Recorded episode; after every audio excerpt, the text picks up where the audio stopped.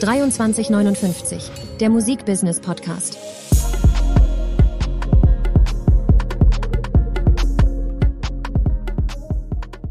Herzlich willkommen zu einer weiteren Folge äh, von unserem Musikbusiness Podcast 2359. Heute ist der liebe, ich würde schon fast sagen Mentor, auch Mentor, der liebe Michael Herberger da. Schön, dass du äh, dabei bist und ich, äh, ich die Ehre habe, dich ein bisschen zu fragen und ein bisschen zu interviewen. Ähm, wir kennen es ja schon, schon eine Weile, muss ich sagen. Ähm, aber erzähl doch gerne mal, weil du ja auch eine Vita irgendwie hast, die auch schon etwas besonders ist, ne? weil mhm. du ja eigentlich als Musiker angefangen hast und dann jetzt auch immer mehr in den Businessbereich gegangen mhm. bist. Ähm, erzähl doch gerne mal, woher kommst du? Wie lange machst du schon Musik? Was waren deine ersten Schritte in die Musikbranche? Mhm. Ähm, würde mich mal sehr interessieren. Mhm. Ich hatte schon immer den Spleen, möglichst viele Sachen ähm, zu machen, die mich interessieren die mich auch weiterbringen. Also kleiner Exkurs gleich am Anfang als Schock. Also ich war bis zur 11. Klasse ein eher mäßiger Schüler, weil ich nur so viel gemacht habe, wie ich musste. Dafür hatte mhm. ich jede AG gemacht, äh, die, die mich irgendwie interessiert hatte in der Zeit. Und hatte zum Beispiel auch, war ein durchaus auch mäßiger, ähm, mäßig guter Schüler in Latein und habe dann aber trotzdem noch Französisch dazugenommen, wo ich auch nur mäßig gut war. Allein deswegen, weil ich die Sprache lernen wollte. Und ähm, jetzt ist es mit dem Mäßigsein zum Glück dann später auch deutlich besser geworden. Aber was ich damit sagen will, ich habe schon immer die Sachen, die mich interessiert haben, auch einfach gemacht. Ähm, jetzt inzwischen auch zum Leidwesen meiner, meiner Frau, mit der ich jetzt seit 26 Jahren zusammen bin, äh, mache ich dann tendiere ich dazu, auch etwas zu viel zu machen hier und da. Aber warum erzähle ich es? Stimmt, ich habe als Musiker angefangen, aber mich hat ähm, das Thema Orga, Administration, natürlich das Musikbusiness auch immer interessiert. Deswegen war ich nicht nur Musiker, also Musikproduzent, Songwriter, Keyboarder, ähm, sondern habe dann auch, ähm, als es darum ging, äh, das Label und den Verlag hier aufzubauen, habe ich da nicht nur mitgeholfen, sondern den Verlag gibt es ja immer noch. Ähm, natürlich da auch relativ viel im Musikbusiness für uns mitgearbeitet und habe das dann später auch ausgebaut. Aber wenn ich, wenn wir da jetzt mal chronologisch äh, rangehen würden, ähm, 11. Klasse, hast du da schon Musik gemacht dann? Ich, ähm, ich spiele Klavier seit ich vier bin, also ja. Okay, aber warst du da auch schon so mäßig, ich will Musikproduzent und Songwriter werden? Oder was, nee. was ist denn der Unterschied? Weil das ist ja schon auch krass, mhm. ne? Also heutzutage bist du ja Musikproduzent, also auch kein Hate, gar nichts und absolut. Äh, ich bitte darum. Ne? Bin also, gespannt, was jetzt kommt. Aber heute bist du ja schon Musikproduzent, wenn du einfach ne, Beats machst. So. Mhm. Bist du schon Beatmaker slash Musikproduzent. Mhm. Früher war das ja schon was ganz anderes, ne? Also ja. das war ja schon dann auch noch ein bisschen organischer. Es war. Ja. Erzähl es doch mal, wie waren dann da die ersten Anfänge, als du warst Keyboarder oder mhm. Song, ne? Mhm. dann wahrscheinlich Songwriter, hast wahrscheinlich die ersten Sachen dann natürlich komponiert selbst. Wann war dann der Schritt zum Musikproduzent? Wie alt warst du da? Wie, was hat das überhaupt bedeutet? Wie ist denn der Schritt da, also wie ist es dazu gekommen? Also das ist natürlich bei mir, also als Kind der 70er, 80er, ähm, insofern organisch gewachsen, weil man früher natürlich weder Laptops noch die, die, die Möglichkeit hatte, da ein paar Kästchen hin und her zu schieben, ähm, sondern ähm, du musstest schon eine gewisse Musikexpertise mitbringen. Ähm, und dadurch, dass ich, wie gesagt, ähm, Klavierunterricht hatte von 4 bis 19, ähm, hatte ich da mit 14, 15 auch schon angefangen, ähm, in den ersten Bands zu spielen. Also so ein bisschen Covermucke in der Schul-Jazzband gespielt und, und ein, zwei andere Sachen noch. Hatte dann auch meine ersten Projekte als musikalischer Leiter, dann mit Anfang 20. Ähm, und habe dann relativ früh, so mit 17, 18, auch schon angefangen, mir ähm, Keyboards zu kaufen und einen Rechner dazu. Also damals war das noch ein Atari, ein Mega ST1 mit Cubase Version 1.0, also so eine, so eine DRW, also Sequencer-Software. Und habe dann angefangen, meine ersten Sachen zu komponieren. Alles nur MIDI. Tatsächlich habe ich für ein Mädchen, in das ich verknallt war, mit 14 oder 15 auch schon mein erstes Stück geschrieben. Das mhm. habe ich dann aber in Noten ausgeschrieben und so. Wirklich? Ja, ja. Habe mich dann nur nie getraut, ihr das zu überreichen. Aber das ist eine andere Geschichte. Ihr könnt auch garantieren, müssen wir rausschneiden. Nee, ist wurscht. Aber in jedem Fall, also ich sag mal, das Thema, mich selbst mit Musik auszudrücken, war mir auch schon immer wichtig. Äh, hatte natürlich immer was mit Klavier zu tun und dann, wie gesagt, so äh, 17, 18, 19 rum kam dann der erste Computer ins Spiel. Habe dann auch angefangen, Noten zu schreiben auf dem Rechner. Ähm, später, als ich dann auch Bandleader wurde und dann Leadsheets oder Partituren auch rausgeschrieben hatte und so weiter. Und ähm, tatsächlich, als ich dann den, den Xavier kennenlernte. Wie alt ähm, warst du da? 26, glaube ich. Mm, da hatte ich, man, das hat sicherlich auch dazu geführt, dass wir dann auch die nächsten über 20 Jahre weiter äh, zusammengearbeitet haben. Ähm, hatte ich natürlich auch schon so eine also ich konnte schon ein bisschen was machen. Und ähm, das hat auch dazu geführt, der Klaus Eisenmann, äh, ehemaliges Mitglied oder ich glaube sogar noch Mitglied bei den Söhnen Mannheims, der hatte, ich habe noch zu Hause, ich habe studiert und habe noch zu Hause gewohnt. Der Klaus Eisenmann hatte seine, hat auch bei seinen Eltern gewohnt, im Keller, so drei Quadratmeter Studio. Ähm, und das waren 150 Meter maximal von meinem Elternhaus entfernt. Und derselbe hatte mich dann eigentlich so regelmäßig nachts rausgeklingelt und ähm, was machst du? ja, jetzt äh, anziehen und vorbeikommen. Und dann haben wir angefangen, Musik zu machen und haben gemerkt, es funktioniert ganz gut. Also ich habe mich dann auf ihn und seinen Musikgeschmack und das, was, was ihn kickt, weil er derjenige war, dann auch die Toplines und die Texte geschrieben hat, dann eingelassen. Das haben wir dann relativ schnell gemerkt, es funktioniert.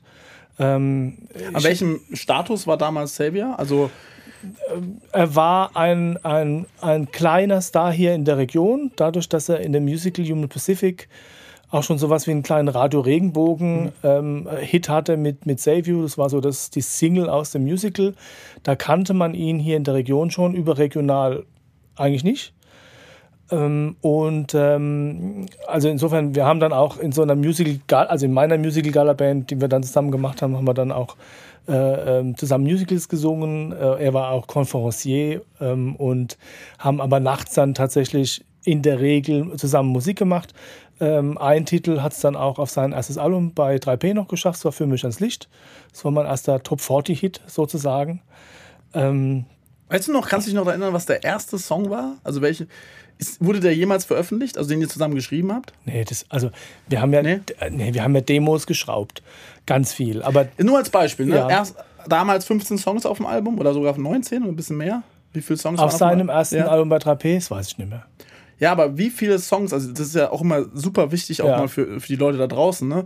Weil ich glaube, ähm, das ist ja auch immer, man, man, man denkt, das ist immer irgendwie anders, aber wie viele Songs habt ihr geschrieben? Mhm. Und du hast so gesagt, du hast einen Song auf dem Album gehabt. Also ja. wie, wie, wie, viele Songs habt ihr für das Album eigentlich geschrieben und wie viele ja. haben es dann wirklich draufgepackt? Also äh, da, da, muss man natürlich unterscheiden. Das eine war ja 3P, das war ja sein, mhm. äh, mhm. sein sagen wir, äh, Moses äh, Pelham und Martin Haas, die haben ja sein erstes Album produziert und ihm da auch äh, beim, beim Durchbruch geholfen. Ähm, und danach gab es ja dann einen riesen Knatsch, er ist dann von 3P weg und sagen wir, meine eigentliche Expertise geht natürlich dann ab diesem Zeitpunkt. Ich durfte mit ihm dann das zweite Album machen, das mhm. Folgealbum. Und natürlich dann fast alle Söhne Mannheims Alben äh, bis 2012 alle, ja, genau. Also da kann, kann ich jetzt aus dem Nähkästchen plaudern und da ist es schon so, aber das war so meine eigene, mein eigener Anspruch. Ich würde mal sagen, wenn es 14 Songs waren auf dem Album, haben wir locker 40 Demos vorher geschrieben. Locker. Wahnsinn, ne? Das ist also eigentlich ja, schon eigentlich eine relativ gute Quote, ne? Ja, das ist also jetzt über den Daumen gepeilt. Ja. ja. Also es kommt da immer drauf an, was man als Demo jetzt wirklich. Also Demo ist für mich tatsächlich, da hat jemand ein Beat gemacht und jemand anders hat zumindest mal ein Refrain und eine Strophe draufgeschrieben. Mhm. Dann ist es für mich ein Demo. Ja. Also nicht, ich habe da ein Beat zusammengebaut und der ist in der Schublade verschwunden. Das ist für mich jetzt nicht relevant. Ja, verstehe. Nee, cool. Und was war dann so dann, also du hast ja gesagt, im ersten Album ähm, Top 40 Hit. Mhm. So, was war danach, was waren danach dann die, die nächsten Schritte? Weil äh, Saver ist dann raus, so und bei dann 3P, bei 3P mhm. und dann habt ihr habt ihr dann direkt schon damals euer eigenes Label gegründet mhm. oder oder wie, mhm. ja? Ja, das war, war immer ganz wichtig, dass er äh, gesagt hat, wir machen alles selbst. Also das ging sogar so weit, dass er gesagt hat, wir kaufen uns ein eigenes Presswerk.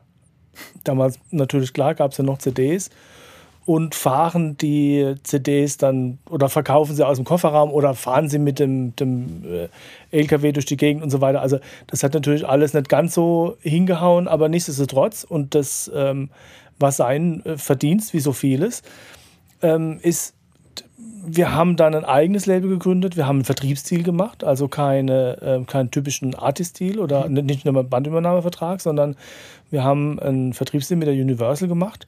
Für die damaligen äh, Verhältnisse auch schon relativ einzigartig, ne? dass so ein großer Popkünstler dann Vertriebsstil macht. Also heutzutage ist es ja gang und gäbe, aber damals war das wahrscheinlich schon auch. Äh ja, vor allen Dingen halt auch unter dem ähm, Blick, dass wir ja uns auch, also er hat ja Rechtsstreitigkeiten mit 3P, die wurden ja auch Jahre später erst beigelegt. Also insofern war das für alle Beteiligten durchaus ähm, sagen wir eine, ein Wagnis. Hm? Also für mich auch. Ich habe ja dann mein Studium noch abgeschlossen. Ähm, mein Vater war nicht ganz so überzeugt von der Idee, jetzt Profimusiker zu werden, anstatt jetzt zu promovieren.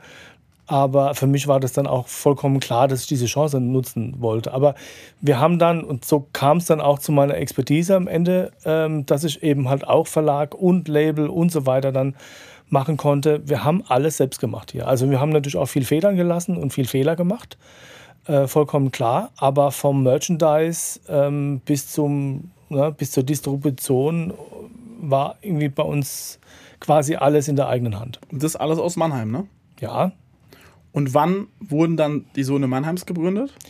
Also, also das offizielle Gründungsjahr der Söhne Mannheims ist äh, 1995.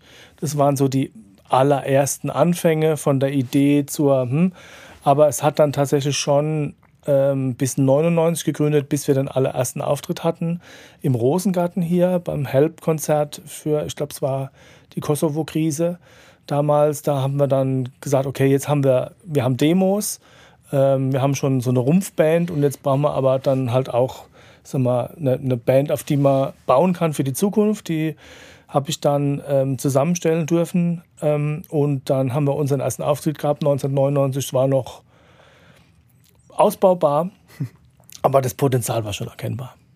Und ihr habt dann quasi zusammen irgendwie beide Artists oder beide Karrieren, ne? einmal von Söhne Mannheims und mhm. Xavier aufgebaut. Gab es da, ich weiß, wahrscheinlich gab es da immer schon Konflikte, ne? Irgendwo. Ne? Mhm. Ne? Aber ja, wenn ihr da die, weil so wie ich äh, gesehen habe, habt ihr ja auch immer diese Mannheim-Songs äh, geschrieben. Mhm.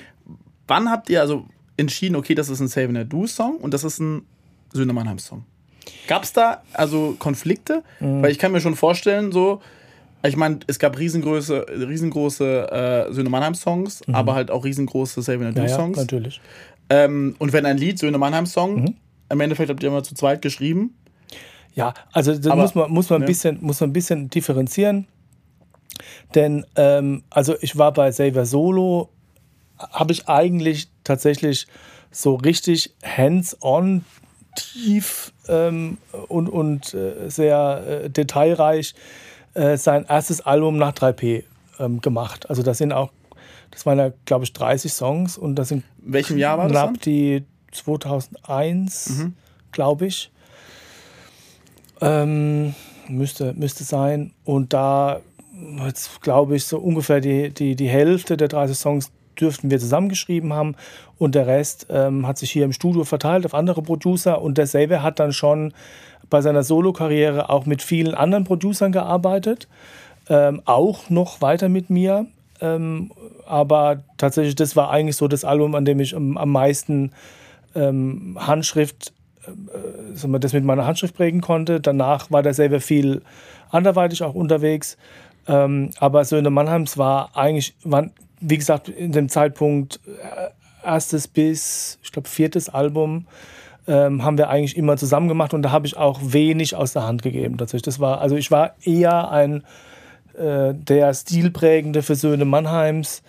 Insofern muss man das ein bisschen unterscheiden. Und da ist es schon so, dass wir das in aller Regel gewechselt haben und es dann klar war, okay, jetzt ist Söhne Mannheims Zeit, jetzt wird für Söhne Mannheims mhm. geschrieben. Und ähm, dann kann ich mich kaum erinnern, dass wir mal Probleme gehabt hätten bei einem Song. Ist es jetzt eher ein Saver oder ein Söhne-Song? Vielleicht gab es es, aber das hatte, das, da gab es nie große Diskussionen tatsächlich. Das war immer klar, weil auch jetzt klar war, okay, jetzt schreiben wir für das oder jetzt schreiben wir für das.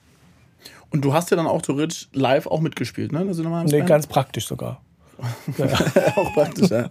Ja, nee, weil, weil im Endeffekt, ich muss mir, kann mir nur vorstellen, so, ich meine, eigentlich habt ihr nicht, auch nicht eigentlich, sondern ihr habt Musikgeschichte geschrieben, sowohl mit den Söhnen als auch äh, mit Xavier so und wart live äh, unterwegs. Wie war das Gefühl für dich? Also ich, ich höre immer nur, wenn ich mit Künstlern spreche und die dann vor, keine Ahnung, Zehntausenden von Menschen mhm. stehen, das ist ein unglaubliches Gefühl, aber dann kommst mhm. du nach Hause und dann stehen halt, da stehen halt nicht 10.000 Menschen, sondern vielleicht die Frau, die Kinder so, mhm. ne? Aber wie war für dich das, wie bist du damit klargekommen damals? Also, weil es war ja schon, mhm.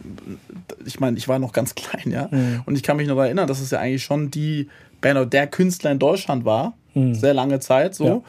Ja. Ähm, dass es wahrscheinlich auch mit, mit Druck oder mit, mit auch was mit dir gemacht hat, oder? Ja, klar.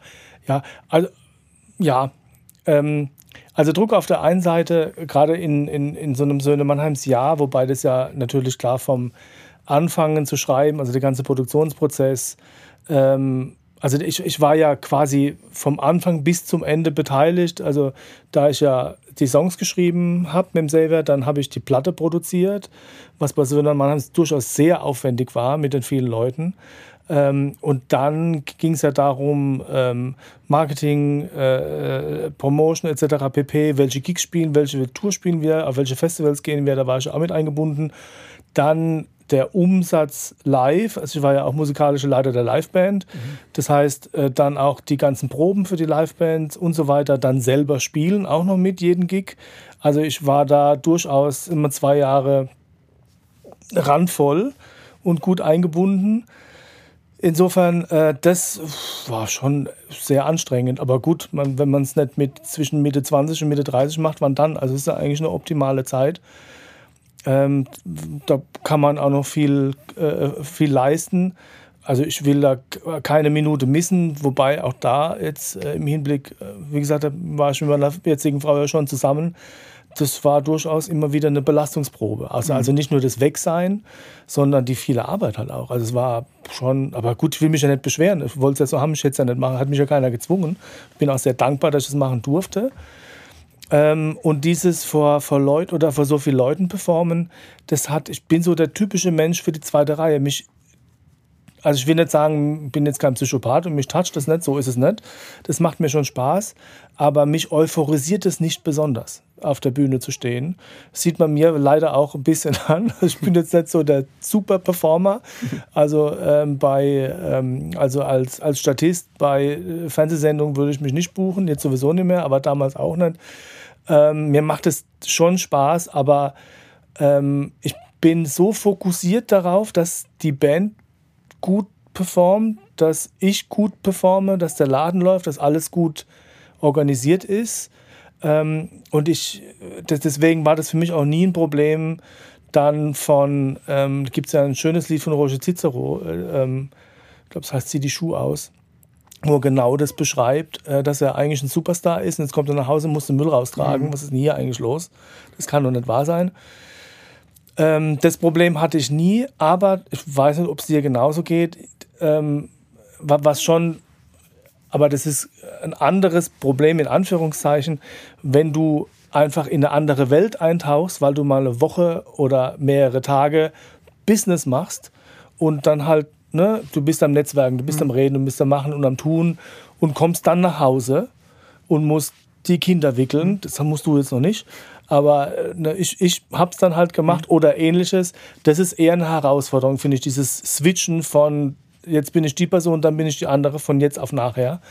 Ähm, aber das hat jetzt bei mir konkret gar nichts damit zu tun gehabt, ob da jetzt 80.000 Leute stehen oder nicht. Das war für mich Gott sei Dank, also bin ich wirklich auch dankbar, nie ein Problem. Aber das ist ja schön, ne? Eigentlich zu hören. Nee, das ist sehr schön, vor allen Dingen auch deswegen, ich habe es ja auch nicht mehr und mir fehlt es auch überhaupt gar nicht. Mhm. Also das ist auch eher eine Ausnahme, wie ich es wahrnehme. Viele ähm, Künstler, die mal sehr erfolgreich waren und die das dann halt auch genießen konnten.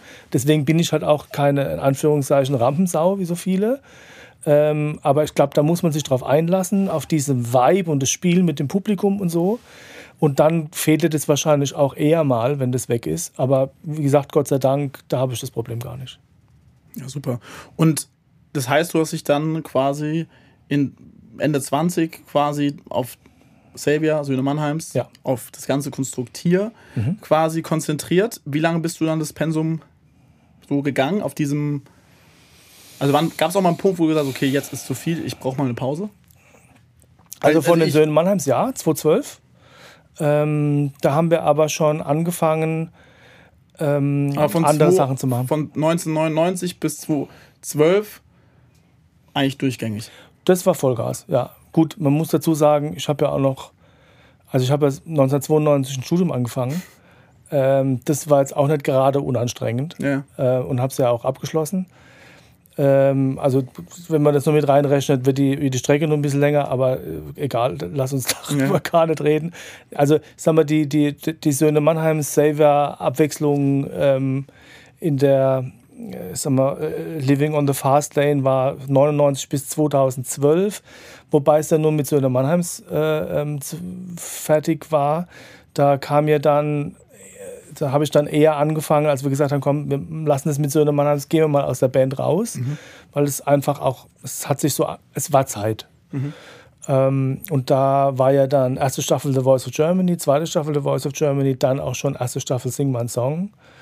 Ähm, habe ich einfach mehr äh, administrative Aufgaben übernommen und weniger Musik gemacht, immer weniger sukzessive ähm, bis dann 2015, ähm, 20 Jahre Jubiläum Söhne Mannheims war. Da habe ich mich dann nochmal selber breitgeschlagen, äh, nochmal mitzumachen. Ähm, und äh, bis es dann zwei Jahre später, 2017, zur, äh, ja, ich sag mal, da, da gab es dann inhaltliche Differenzen, wie man auch so hier und da lesen kann, wo ich dann gesagt habe, so jetzt ist endgültig Schluss. Und weil wenn man jetzt mal, wir kommen gleich auch auf diese The Voice of Germany, singen wir eine Song-Geschichte, aber nur mal kurz vorab, weil ich, das finde ich immer super interessant. Äh, ihr hattet dann damals Label, Verlag, ihr habt Merch gemacht. Live habt ihr auch selbst gemacht komplett? Also auch die ganze Produktion hinten. hinten Haben wir rum, mal oder? versucht. Also nee, die Produktion ähm, tatsächlich sowieso auch. Äh, die haben wir immer selber gemacht. Ähm, wir hatten mal eine ähm, Produktionsfirma, Planquadrat, eine Zeit lang. Ähm, das hat sich dann aber, wir haben uns auch tatsächlich mal kurz selbst gebucht. Ähm, also auch da haben wir alles schon ausprobiert und alles selber gemacht. Ähm, tatsächlich war dann das Effektivste, doch bei einem großen Booker zu bleiben. Marek Lieberberg, äh, dem wir da auch viel zu verdanken haben aus der Zeit, der immer hinter uns gestanden ist, vor allen Dingen auch äh, hinterm Xavier, äh, der uns von Anfang an als Söhle Mannheims auch extrem supportet hat. Also ich erinnere mich noch wirklich gut an unseren ersten Auftritt bei Rock am Ring auf der Alterna Stage mittags vor 20 Leuten und drei Brötchen. Äh, Und Marie Lieberberg kommt raus und sagt uns an. So. Also das muss man auch erstmal hinkriegen. Mega. Hä? Ja, mega. Ja, es war schon krass. Also das, da, da muss man ihm wirklich auch sehr, sehr dankbar sein und bin ich auch nach wie vor. Äh, ja, und also das, das finde also es, wenn man mich so alles fragt, und was bleibt dir da? Hast du noch so ein Fazit und so? Genau, das, das, war nämlich das eigentlich die ist- Frage. Was war dein Learning? Weil heutzutage gibt es ja diverse Konstrukte. Manche sagen Mhm. das, manche das. So. Und wenn man sich das jetzt so, du bist jetzt schon so lange in dem Business, Mhm. so, was war dann, was würdest du sagen im Nachgang, was war da dein Learning? Also ich glaube, alles hat seine Zeit.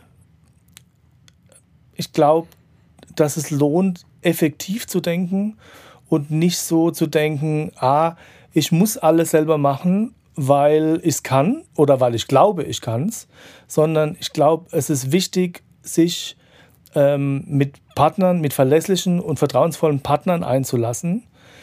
Ähm, die müssen ja auch nicht für immer so bleiben, aber ich glaube, dass es für gewisse Zeiten einfach gut ist, eben nicht zu denken, ich kann alles selber machen. Man kann einfach nicht alles selber machen. Aber es gibt natürlich halt auch, sagen wir, total unterschiedliche Konstellationen und Möglichkeiten und wie gesagt, alles hat seine Zeit. Ich habe zum Beispiel auch überhaupt gar kein Problem damit. Ich habe so einen ganz schnöden äh, 60-40 Verlagsstil gehabt, ganz am Anfang.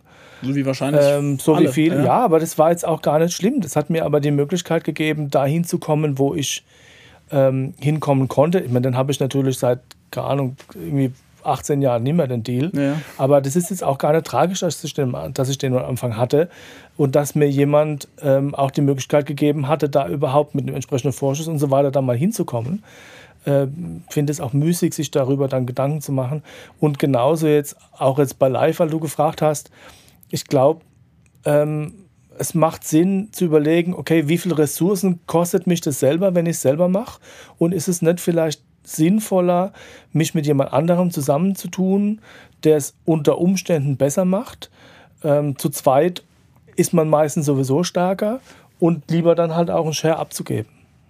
Ich finde deine Antwort super, weil du auch vorhin gesagt hast, ne, effektiv sein ist, glaube ich, Ja. die Key-Antwort, finde ich, weil ich glaube, viele denken, oh, das, man kann es ja auch irgendwo selbst machen.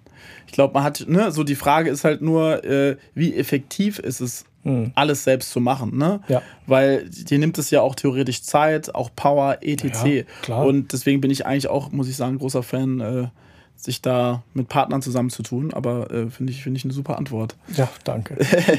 Nee, aber ähm, okay, das heißt, du hast dann sehr lange dich konzentriert quasi auf das, was hier aus Mannheim äh, entstanden ist, ne? Also das heißt, so eine Mannheims Savior. Wann kam für dich so der Turner? Also wann war so ein bisschen, wo ich sage, okay, ich würde jetzt gerne mal was anderes machen. War das dann im Jahr 2012? Ja, im Prinzip schon. Kannst dir ja vorstellen, wenn man so im Wechsel Xavier Naidoo Solo und Söhne Mannheims lebt für so lange Zeit, hast du wenig Zeit, dich um andere Sachen zu kümmern. Ähm, und wie ich ja schon erwähnt hatte, haben natürlich die Söhne Mannheims für mich am meisten Zeit gefressen. Und wenn das dann plötzlich weg ist, ähm, hast du natürlich auf einmal viel mehr Zeit. Und ich habe ja auch schon erwähnt, ähm, wir haben ja damals angefangen, ein bisschen Fernsehen zu machen und kam ja dann auch mit Sing Man Song was, was äh, jetzt äh, mir so ein bisschen die Langeweile vertrieben hat. Ähm, nee, also Spaß beiseite. Aber zuerst hab- war es The Voice, ne? Oder war ja, aber das waren ja nur zwei Staffeln und das war, da war ich ja nur in Anführungszeichen Sidecoach von Saver. Das heißt, äh, ähm, da, da ist man quasi derjenige von dem, der im Sessel sitzt, der dann so die, das Tagesgeschäft dort übernimmt. Also die Kommunikation mit den Talents, die Kommunikation mit der Redaktion, die Auswahl der Songs und so weiter und so weiter. Also natürlich auch immer Absprache mit dem Coach. Aber da ist man schon eingebunden, aber das war jetzt überhaupt gar nicht vergleichbar mit jetzt äh, anderen Sachen wie eine Platte produzieren oder so. Insofern, und da war auch klar, ähm, nach spätestens zwei Staffeln äh, sind wir da wieder weg. Aber bei Sing My Song ist es ja schon, mache ich ja immer noch, äh, war es ja schon klar, dass es äh, was ist, was nicht Vielleicht- viel mehr Zeit kostet. Das kannst du auch nochmal vielleicht sagen. Ja. Was genau machst du da? ähm, äh, den ganzen Ton. Also ähm, Und das ist auch super viel Aufwand. Ne? Also Ja. wir bekommen es ja jedes Mal mit. Ja. Zwei Monate hier in den Studios. Ja, Bildergarten TV ist ja die äh, Produktionsfirma. Und ähm, äh, meine Aufgabe ist es, zusammen mit meinem Team den Ton bereitzustellen. Das umfasst natürlich auf der einen Seite das, was man sich wahrscheinlich darunter vorstellt, nämlich die, die, die schnöde Aufnahme und die gesamte Technik, aber eben auch die Band, das Erstellen der Arrangements, die entsprechende Kommunikation mit den Künstlern. Und jetzt noch weiter in die Tiefe ist es natürlich so, dass wir dann auch bei der Auswahl äh, der Songs äh, mit dabei sind. Und ich habe da ein Team von knapp, ich glaube, 24 Leuten, mit denen wir nach Südafrika runterfliegen jedes Jahr. Und da sind wir schon beschäftigt von September bis Mai. Lass uns das gerne, also wenn du das darfst, äh, weil ich finde es super interessant und ich glaube, viele Leute draußen wissen es auch gar nicht. Ich meine, wann fliegt ihr nach Südafrika? Im Februar? Wir fliegen im Februar nach Südafrika. Im Februar nach Wir reden Südafrika? aber nicht drüber, wann wir wieder zurückfliegen. Okay. Das, das lüftet ja ein Geheimnis. Okay. Das obliegt nicht mir. Okay, ihr fliegt im Februar nach Südafrika. Ja. So, wir haben diese Studios sind äh, auf jeden Fall mal ähm, den Januar komplett belegt. Und ähm, Teilweise mal Dezember, ne? mindestens den halben Februar. Oder einen halben Februar, genau, genau. Und wie sieht so ein Prozess aus? Ne? Weil eigentlich durch alle Teilnehmer, die dort teilnehmen, also davor mhm. gibt es ja, wie man, man wählt den Künstler aus, die, die Songs etc.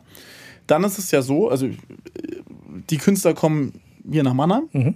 in die Studios und dann wird theoretisch an dem Song gearbeitet, ne? An ja. der Interpolation von dem ja. Originalsong. Mhm. Ähm, oder er, er, erzähl gerne mal, weil ich finde das super, super, super interessant, wie dann bis zum Februar, was da alles genau gemacht wird, für mhm. was du da auch zuständig oder was, für was ihr zuständig seid, weil mhm. das ist schon, finde ich, ähm, sehr bemerkenswert. Man, man merkt, man sieht immer im Fernsehen, naja, da ist eine Band und die spielt und ein Song von also mhm. Nico Santos covert Lea Song, ein mhm. Lea-Song so, ähm, aber man sieht ja gar nicht, was, also, was dahinter steckt, mhm. ne? wie viel und was, was das überhaupt bedeutet. Mhm. Also ich hatte damals, ähm, als es darum ging, ähm, das Konzept umzusetzen, man kam ja im Anführungszeichen, ist ja ein holländisches Originalformat, die machen es aber ein bisschen anders als wir in, in vielen Teilen. Hatte meine Aufgabe im Prinzip nur, okay, du willst es machen, dann brauchen wir von dir ähm, eine Band. Wir brauchen am Ende 49 Titel, davon 42 neu arrangiert. Ähm, also performt jeder Künstler, jede Künstlerin ihren eigenen, also ihre eigene Single auch nochmal selber. Mhm. Ähm, und es sind ja sieben äh, Teilnehmer. Und dann äh, brauchen wir natürlich äh, entsprechendes, eine entsprechende Voraussetzung, dass auch jeder dann äh, sich vorbereiten kann für Südafrika. Dann muss in Südafrika natürlich die ganze Technik bereitgestellt werden. Da muss in Südafrika ja auch 11.000 Kilometer von zu Hause das Ganze auch aufgenommen werden. Dann brauchen wir am Ende ähm, eine CD und den Sendeton. So, mach. Und da ähm, war meine Aufgabe dann zu überlegen, okay, wie macht man das? Ähm, Blaupausen an sich gab es auch nicht. Ich muss mich dann im Endeffekt also mir eine Struktur überlegen und überlegen, okay, was habe ich denn jetzt die letzten Jahre gemacht und wie kann ich das ähm, hier gut einbinden und habe dann äh, mich dazu entschieden, ähm, hier aus dem Haus im Studio Matthias Grosch, der schon, schon lange Zeit ähm, bei uns war, als Studieneigentümer zu fragen, ob er nicht Lust hätte, äh, mit mir zusammen die Band zusammenzustellen. Weil es gab ja, also es gab Lilos Grimali, also die Band von The Voice. Äh, dann gab es noch die Heavy Tones. Ähm, aber jetzt gerade Fernsehband, Pop, war, da war auch schon Ende Gelände. Mhm. Und ähm, man hätte jetzt natürlich auch eine Kooperation mit jemand anders eingehen können. Mir war aber wichtig, also das Risiko bin ich gerne eingegangen und einfach mal eine Band zusammenzustellen und es zu wagen.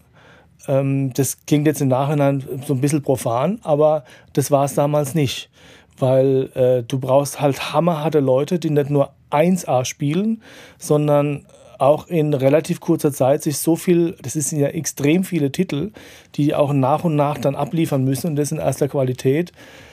Ähm, das war durchaus auch ein, ein, Wagnis, hat sich ja aber gelohnt. Die Band hat es ja auch mehr als gerechtfertigt, die ist ja sensationell. Ähm, und dann habe ich noch jemanden, Winnie Lai damals, ähm, der ist ja inzwischen quasi in Rente gegangen, kennst du ja auch. Mhm. Ähm, den habe ich aber dann quasi als Head of Sound eingesetzt, äh, weil er natürlich mit seiner Expertise, Vinny ist ja jetzt über 70, aber damals ähm, über ein unendliches Wissen, was ähm, Recording, Technik, Postpro und so weiter anging, ähm, habe ich ihn da quasi mit ins Boot geholt, der uns da auch sehr viel geholfen hat und teilweise immer noch hilft.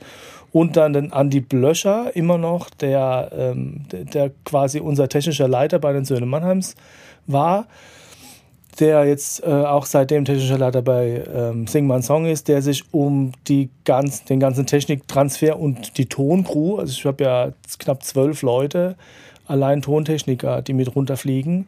Und äh, wie du dir vorstellen kannst, ist natürlich ähm, das auch ein Haufen Holz, was da nach Südafrika geflogen werden muss ja. und was wir auch fort, dort unten anmieten müssen. Es muss ja auch funktionieren. Und du kannst ja nicht da runterkommen und merken, huch, da funktioniert was nicht, weil dann haben wir ein Problem. Insofern ähm, war das auch, man machte auch einen Hammerjob, so wie die ganze Crew. Und ab dann, ähm, glücklicherweise haben wir es dann von Staffel zu Staffel auch äh, optimiert. Aber um deine Frage jetzt endlich zu beantworten, ähm, der Matthias, also eben äh, erwähnter Matthias Grosch, äh, Bandleader, ähm, der auch die Arrangements äh, mit, den, mit den Künstlern macht. Ähm, trifft sich mit den Künstlern, nachdem wir festgelegt haben, zusammen mit Bildergarten und Vox äh, und den Künstlern selber, wer singt denn was. Mhm. Trifft er sich mit den Künstlern, spricht man mit denen erstmal grob ab, ähm, wie die Arrangements aussehen. Und dann kommen die Künstler hier nach Mannheim ins Studio und arbeiten das dann mit der Band aus. Tatsächlich, so dass wenn sie hier weggehen, hat jeder ein, eine fertige Produktion in der Tasche. Die kommt zwar nicht so auf die CD, ist aber schon so, dass jeder, sowohl die Band als auch die Künstler und Künstlerinnen sich so vorbereiten können, dass sie genau wissen, weil vor Ort muss es halt auch zackig gehen äh, und da kann man nicht mehr groß rumexperimentieren oder proben, ähm, dass sie genau das, was sie am Endeffekt performen, auch schon mitnehmen können, um es zu, äh, vorzubereiten. Ja, super. Und sag mal, darf man fragen, ich weiß nicht, ob du das sagen darfst, aber was so eine ganze Produktion, also nicht nur Ton, sondern alles, das weil, weiß ich nicht. Das weißt du nicht? Nee, das weiß ich nicht, weil das der Bildergarten. Ich dachte, ähm, vielleicht haben, habt ihr mal drüber gesprochen. So. Dann würde ich es nicht sagen. Aber sagen. ich weiß es zum Glück auch nicht. Ich, also, ich weiß es nicht. Kannst du nicht sagen. Nee, weil du ja vorhin also schon was richtig gesagt hast. Erstmal, also die. Es die ist Ton sicherlich deutlich siebenstellig. Ja. Äh, wir machen ja auch acht Folgen. Das ja. ist, glaube ich, unstrittig. Aber also achtstellig nicht. Nein, glaub, also glaube ich nicht. Nein, das also das wäre auch zu das teuer. Wäre auch viel zu teuer. Wäre auch für, ja. für, für einen Sender, für Vox, glaube ich, zu teuer. Ja, ja. Aber siebenstellig ist es bestimmt, schätze ich jetzt mal. Ja, Wahnsinn. Und das machst du jetzt seit 2012 dann? Ja, 2014. 2014. Ja, meine ich, ja. Okay, und das heißt also 2012 irgendwie mehr auf die Seite gekommen. Mhm. Wann war dann so der richtige, weil als wir uns kennengelernt haben, wann, haben, wann kennen wir uns? Wir kennen uns seit 2000. Äh, also ich kenne dich schon länger. du kennst mich schon länger, aber jetzt ist mal auf, auf, ja. auf, auf, auf der Ebene äh, 2019, 2018? 2018, 2018 War vor Corona, sein. ja. War vor Corona, ja. 2018. Und ich habe dich ja eher schon auch dann schon als eigentlich den Business Michael Herberger kennengelernt, mhm. als statt als jetzt den mhm. Musikproduzenten. Mhm. Wann ist dann dieser Turn dann, also wann ist es komplett, machst du überhaupt noch gerne Musik heutzutage? Und also erste Frage, mhm. und wann hast du gemerkt, dass die andere Seite dann doch für dich interessanter geworden ist? Das war ein ganz langer, sehr schleichender Prozess. Mhm ähm, ein, ein, anderer Mentor, sowohl von mir als wahrscheinlich auch von dir, Hubert Wantjo, äh, mit dem ich ja auch, also mein Vorgänger an der Popakademie, ähm, wir hatten ja auch mal ein Label, Label zusammen. zusammen. Ähm, Was ziemlich erfolgreich war, ne? Ja, es hat zumindest eine Weile gehalten, sagen wir mal so. Und es hat uns allen viel Spaß gemacht. Puh. Aber war Selvi auch mit dabei, das ne? müsste so zwei. Ja, Selvi war auch mit dabei um 2,5 rum, schätze ich. 2,4, 2,5, sowas. Und jetzt eine kurze Frage. Stimmt, habe ich dich nie gefragt, stimmt es, dass ihr damals, weil damals war No Angels ja, also ein Riesending, stimmt es, dass ihr damals No Angels quasi abgesagt habt auf dem Label? Also es gäbe jetzt einen anderen, noch größeren Eck, den Wen? wir abgesagt haben. Sage ich nicht, frag den Hubert. Nein, Michael. nee, das ist ja doof. Warum? Nee, das musst du jetzt nee, sagen. Also der Hubert hat mir das bestimmt schon erzählt, ja. aber... Also No Angels kann ich mich nicht erinnern. Und wenn, dann muss man die Frage auch an Hubert stellen, weil letztendlich... Gut, wir haben uns zusammen immer ähm, einstimmig dafür oder dagegen mhm. entschieden. Und wir hatten durchaus unterschiedliche Interessen. Also Hubert war natürlich eher an kommerziellen Erfolgen mhm. interessiert und wir als Musiker waren natürlich eher an, gefällt uns die Mucke oder nicht.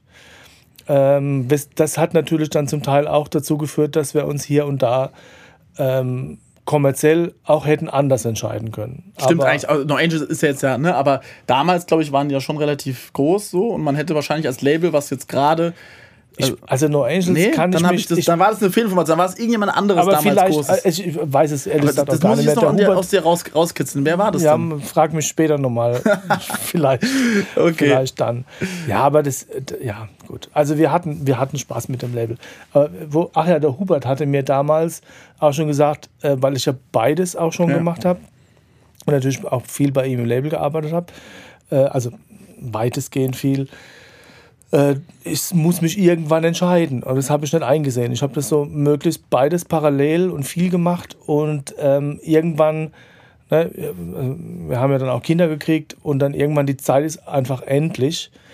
Ähm, wird das eine einfach mehr und es war, glaube ich, der, der, entscheidende Punkt, dass die Söhne Mannheims jetzt zu Ende sind ähm, und es sich dann mit Sing Man Song und den ein, zwei anderen administrativen Sachen einfach so entwickelt hatte, dass da eine Tür aufging und eine andere sich geschlossen hat. Und ähm, ich mache nach wie vor gerne Musik, wobei natürlich jetzt durch meine äh, Entscheidung ähm, im letzten Jahr dann auch jetzt äh, den Geschäftsführerposten als äh, Business Director bei der Pop Akademie anzunehmen. Es ist ja jetzt auch ein Schritt ja, ähm, we weg vom Hands-on Musik machen. Und ich fühle mich aber wohl damit. Also das nimmt mir einfach die, den Druck weg, immer noch viel Musik machen zu müssen. Ähm, und ich habe die Hoffnung, dass ich irgendwann dahin komme, dass ich Musik machen kann, wenn es mir gefällt und was mir gefällt, mhm. ohne kommerzielle Interessen zu haben oder ohne jetzt besonderen Druck zu haben. Das heißt, ähm, wie gesagt, Sing mal einen Song mit, machst du immer noch, du bist mhm. immer noch Betreiber von, von äh, hier den ganzen Studios, mhm. du, du äh, machst gelegentlich noch Mu Musik, ja, würde ich sagen. Ja. Und, und jetzt hast du vor einem Jahr den, den Posten bei der, bei der Pop-Akademie übernommen mhm. als Geschäftsführer. Ähm, und vor allem auch, finde ich, ähm, wichtig zu wissen, als auf der Business-Seite, nicht auf mhm. der musikalischen Seite. Das ist mhm. ja auch schon mal so ein Bekenntnis von, okay, ich will als, sag mal, als Business äh, Michael Herberger mhm. dort draußen äh, wahrgenommen. Wie gefällt dir das? Also gibt es da Herausforderungen, wo du sagst, oh, hätte ich, hätte ich, nicht, hätte ich nicht gedacht? Ja, die hast du ja immer. Du immer also wenn, wenn, ja. du, wenn, du was Neues anfängst, es wäre ja blauäugig zu denken, ähm, das geht alles total super leicht von der Hand. Aber ich habe jetzt ja ein Jahr rum, nächste Woche. Ähm, und schon ein Jahr, ja. Ja, ja, tatsächlich die, die Zeit rast. Ähm, und äh, also es gefällt mir sehr gut. Ähm, muss dazu sagen, dass jetzt ähm, das Jahr natürlich einige Überraschungen auch parat hatte, sowohl in der Popakademie auf der einen oder anderen Seite, also Sachen, die ich einfach nicht auf dem Schirm hatte, die dann, wie halt, man, dafür wird man ja Geschäftsführer, ähm, Probleme, die gelöst werden müssen oder Umstrukturierung oder ähnliches. Ähm, aber das gehört dann einfach mit dazu, da lernt man und wächst man ja auch dran. Ähm, ansonsten gefällt mir der Posten wirklich ausnehmend gut, weil ähm, man, so hast du mich, glaube ich, auch kennengelernt, also das Fördern von anderen Menschen äh, oder jüngeren Leuten oder der nächsten Generation oder der übernächsten Generation war mir sowieso schon immer wichtig. Mhm. Also einmal Wissen weiterzugeben oder Dinge möglich zu machen für andere, für andere Menschen war mir wichtig. Ähm, da ich ja selber auch studiert habe, war mir dieser Uni-Kontext auch immer nah. Das hat mir auch ein bisschen gefehlt zwischendurch, muss ich ganz ehrlich sagen. Also wissenschaftliches Arbeiten hat mir immer viel Spaß gemacht in der Zeit, in der ich in der Uni war. Und ähm, die Möglichkeit zu haben, in meiner Heimatstadt jetzt dann noch einen Posten zu begleiten, ähm, der mit Musik zu tun hat und die eben genannten Punkte auch noch abdeckt, ist schon ein Privileg. Schön. Was würdest du sagen, sind besondere Skills, die ein junger Mensch heutzutage haben muss, um in die Musik, in der Musikbranche zu überleben? Also was würdest du Als sagen, was, was, na, du, du, du verantwortest jetzt den Business-Bereich äh, mhm. als Musikbusiness-Student. Was würdest du sagen, wenn ich dich jetzt fragen würde, ich vielleicht jetzt nicht, aber vielleicht jetzt, keine Ahnung, die Universals, Sonys der Welt äh, fragen dich und sagen, boah, hast du mal irgendjemanden, wir, wir suchen für die in die Position jemanden.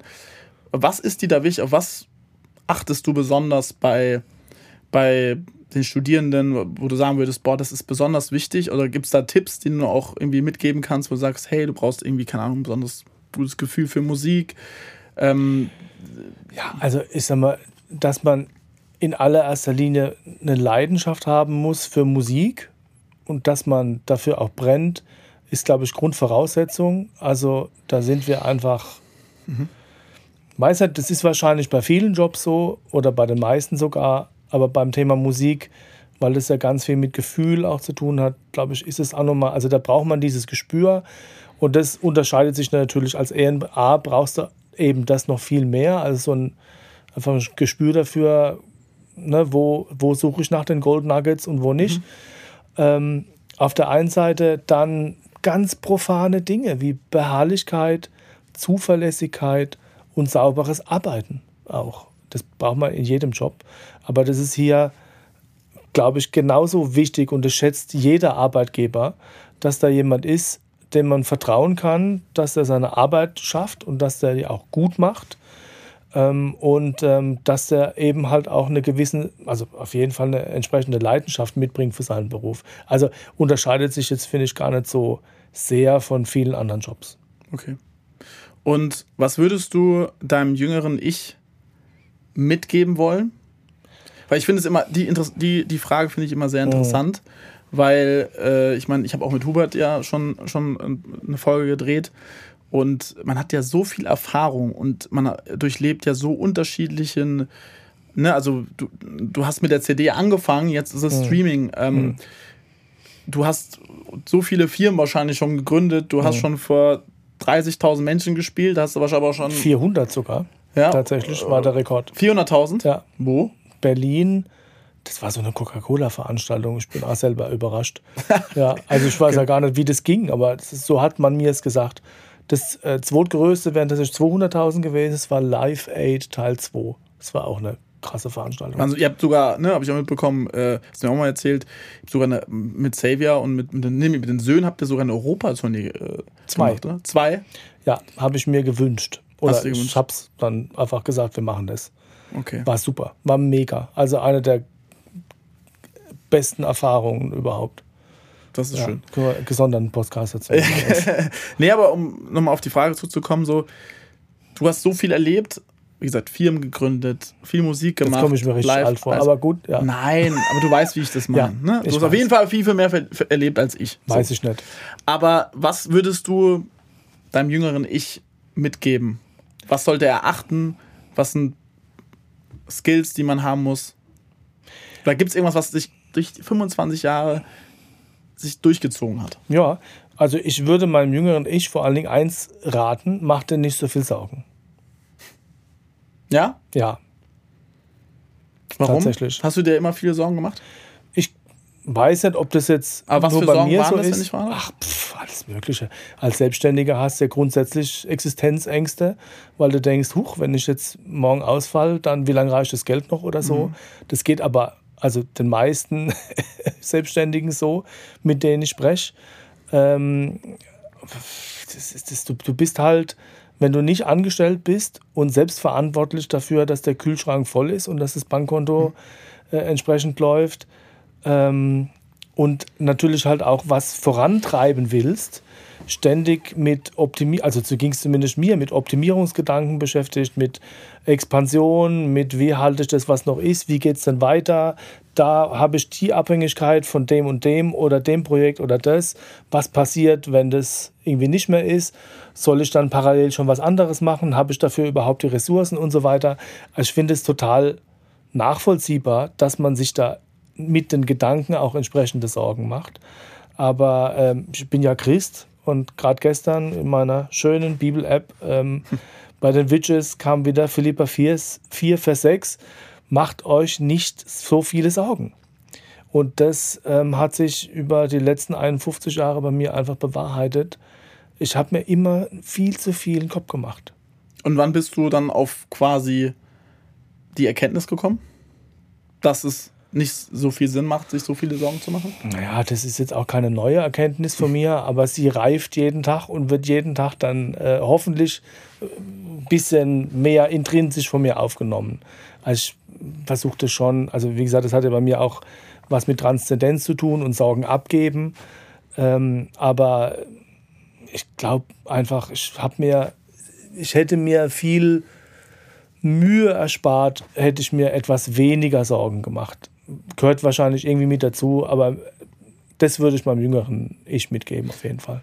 Ich kann mir vorstellen, dass es wahrscheinlich auch ziemlich viele schwierige Entscheidungen gab, ne? Klar, bleibt ja nicht aus. Warst du dann eher ein rationaler Mensch oder warst du eher so ein Gefühlsmensch, der dann seinem Bauchgefühl eher vertraut hat?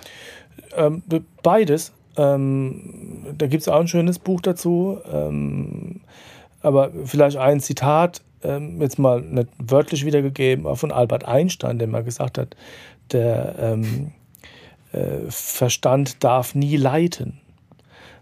hat er gesagt. Also ich glaube tatsächlich, dass es wichtig ist, dass man äh, seinen Verstand benutzt und gerade in der postfaktischen Welt so wie heute und vor allen Dingen auch ich als Wissenschaftler, ähm, also zumindest mit der wissenschaftlichen Ausbildung, ähm, ist es, glaube ich, wichtig, dass man den Kopf nicht ausstellt. Vor allen Dingen, da wir jetzt einen Podcast machen, bei dem auch der ein oder andere Musiker oder die Musikerin zuhören.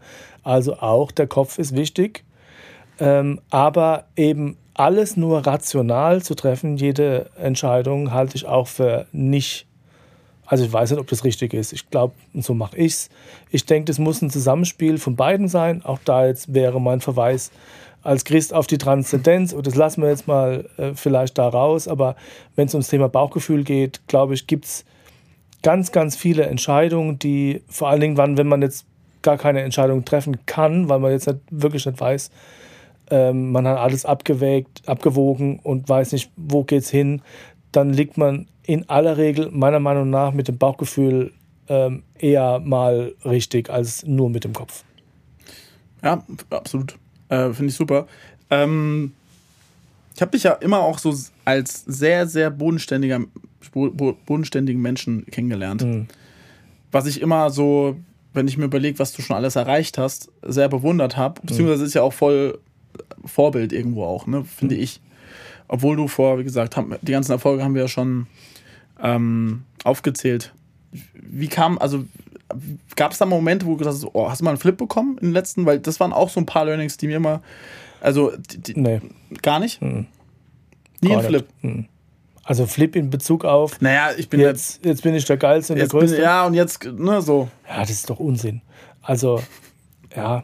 Ja, aber das ist heutzutage, glaube ich, also ja, so schade. Krass, ja, aber gut, es ist, glaube ich, auch eine Typfrage. Also ja. damit kann ich mich jetzt wahrscheinlich auch gar nicht brüsten. Äh, auch da muss man dazu sagen, dass der Xavier da auch immer sehr ähm, klar war. Ähm, zu meinem Leidwesen haben wir es auch da ein bisschen übertrieben. Also wir haben ja die ersten, ich glaube, zehn Jahre, weil wir alles selber gemacht haben, auch keine goldenen oder Platin-Schallplatten überreicht. Deswegen fehlen mir auch ein paar. Ist jetzt im Nachhinein ein bisschen schade, aber es gibt jetzt auch Schlimmeres. Mhm. Ähm, wir haben Erfolge grundsätzlich gar nicht gefeiert. Wir haben die zur Kenntnis genommen. Ähm, das muss jetzt auch nicht sein, halte ich auch nicht für wirklich im Nachhinein. Das könnte man besser machen, glaube ich. Ähm, aber das hat zumindest mal dazu geführt, dass im Kernteam keiner einen Rappel gekriegt hat. Ähm, was natürlich, ich sag mal, wenn man mit so vielen Leuten wie wir unterwegs war, auch nicht auf alle zutrifft. Also der eine oder andere hat dann schon ein bisschen ähm, zu viel Höhenluft geschnuppert. Ist, glaube ich, auch okay und es ist auch normal.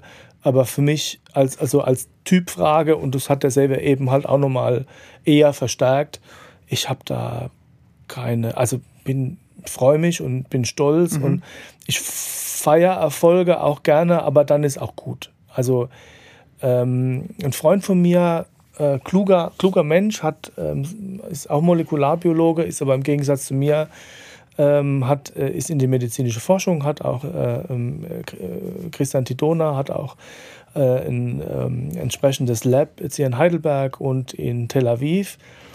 Ähm, der hat auch von einem seiner Mentoren einen super Spruch mitgegeben bekommen.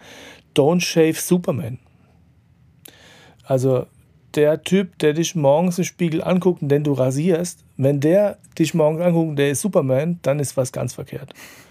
Und das fand ich gut. Also finde ich auch als Bild ganz nett. Also da muss man echt drauf aufpassen, dass man nicht denkt, man ist ja der Größte, weil dann ist es auch ganz gerne mal schnell vorbei. Ähm, und oder vor allen Dingen wirst du dann in der Regel auch unerträglich für deine Mitmenschen. Und beides ist äh, einfach nicht gut. Hast du da auch immer ein gutes Umfeld? Wahrscheinlich deine Frau? Oh, meine Frau ist auf jeden Fall ein hervorragender, ja. äh, eine hervorragende Korrektorin. Ja. Aber also wie gesagt, ich glaube, ich habe andere Probleme. Zum Glück ist das keins davon. Das ist schön. Ja, finde ich auch gut. Ja, ich Aber so habe ich auch kennengelernt, deswegen habe ich gedacht, ich frage heute mal. Ja, gerne. Ähm, zwei abschließenden Fragen. Ich, was ich dich nie gefragt habe, einfach nur mal so ein bisschen. Äh, Noch eine Frage, die du mich nie gefragt hast. Nee, Warum aber wie viel, wie, viel Platten, wie viel Platten habt ihr insgesamt verkauft? Weißt du das? Ähm, ich habe es für meinen Lebenslauf, für die Popakademie mal zusammengerechnet. Jetzt müsste ich in meinem Hirn noch mal graben. Ich glaube, Ich glaube, ich habe es vergessen.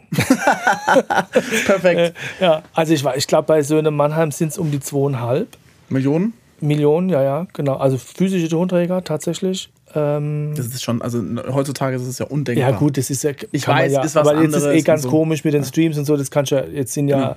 jetzt muss ja noch mehrere Nullen dranhängen. Jetzt ist ja eh alles Ja. völlig, völlig anders. Ähm, sing mal einen Song. Du dürftest auch nicht, also sind es vielleicht ein bisschen weniger, aber auch nicht so. Aber muss man mal gucken. Also es sind, schon- wenn man den selber noch mit dazu rechnet, wo man, weil man dann natürlich gucken muss, wo war ich jetzt wirklich hands-on Mhm. beim selber Solo auch nochmal irgendwie mit äh, drauf. Ähm, also ja, also irgendwo, ich schätze mal irgendwas zwischen zweieinhalb und fünf oder sechs. Auch beachtlich, würde ich sagen. Ja, ich beschwere mich nicht. Ja, voll. Äh, äh, super.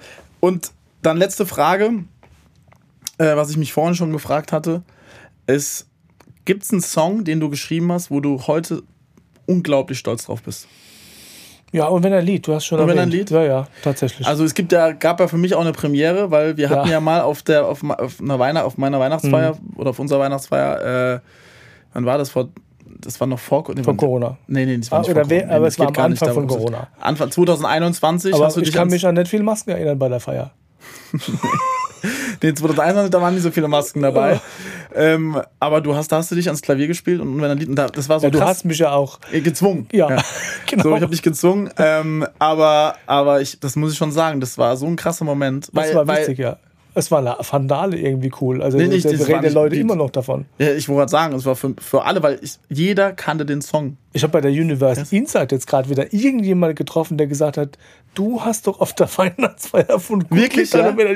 Da, äh, ja, stimmt. Ja, lustig. Ja, also das war, aber also unglaublicher Song und ich glaube, das Schöne ist ja, dass irgendwie ungefähr jeder den, den Song kennt.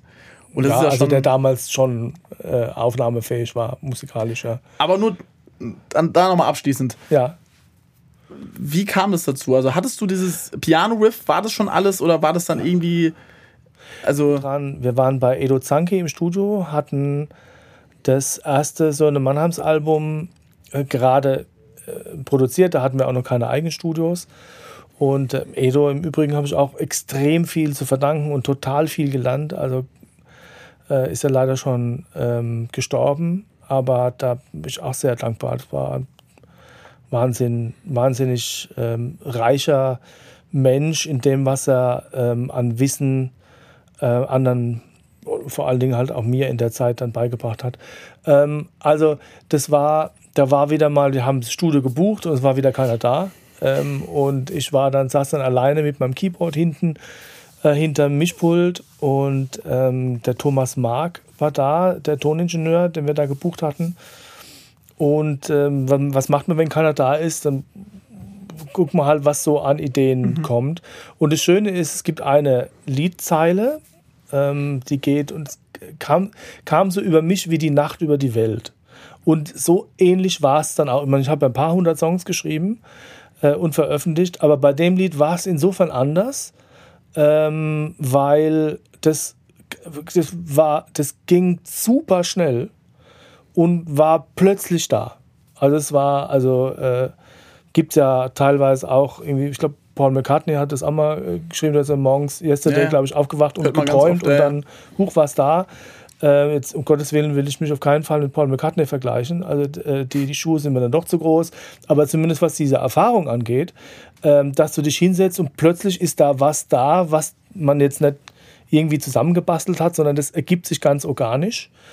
Und dann hatte ich dieses, Pia dieses, dieses also sowohl das ähm, Piano-Riff, wo die Melodie ja schon weiten, in weiten Teilen vorhanden ist im Refrain, und dann auch die Strophe, auch gleich in einem Aufwasch. Und dann haben wir die aufgenommen und dann war es gut. Also klar kam natürlich der Xavier und hat dann irgendwie diesen wunderschönen Text draufgeschrieben und Hat Xavier äh, sofort mit der, auch- mit der Topline, ja, bei, bei, bei dem geht es ja immer super schnell. also, aber da hat auch sofort ja- gefühlt und hat gesagt, okay. ja. Wusstet ja, ihr, dass es so ein riesengroßer Nee. Song ist? Nee, nee, tatsächlich. Wir hatten es fürs erste, im ersten Album schon aufgenommen Ja. und haben es aber erst im zweiten Album released. Okay. Ja, das, Aber als das Single und nicht in, als Albumtrack oder als also nee, nee, es war schon eine Single. dann. Okay. Ja. Also das wusste ich schon, dass es ein Single war. Nee. Auch nicht. Nee, nee, tatsächlich. Also äh, hätten wir gewusst, dass es so krass erfolgreich sein könnte, hätten wir es wahrscheinlich auch schon aufs erste Album genommen. Aber glücklicherweise haben wir es aufs zweite Album genommen, hat dem Album ja auch gut geholfen. Und das erste lief ja trotzdem ganz gut. Ja. Ja, Wahnsinn. Ähm, ja, also, Michael, ich hätte wahrscheinlich noch 20 weitere Fragen. Ja, dann machen wir dann. aber, aber dann, müssen wir, dann müssen wir, genau, in der nächsten Staffel, genau. Äh, vielen Dank, dass du hier sehr warst. Gerne. Hat mich sehr gefreut. Hat mich auch sehr gefreut. Ähm, Hat ja auch keine weitere Anreise. Ja, das stimmt allerdings. Äh, ja, wir sehen uns ja gelegentlich immer mal wieder, aber äh, mhm. vielen Dank. Ich wünsche dir alles Gute, auch in der neuen Rolle bei deiner Popakademie. Dankeschön. Und Gleichfalls. Danke, danke. Und äh, ja, vielen Dank. War ganz meinerseits.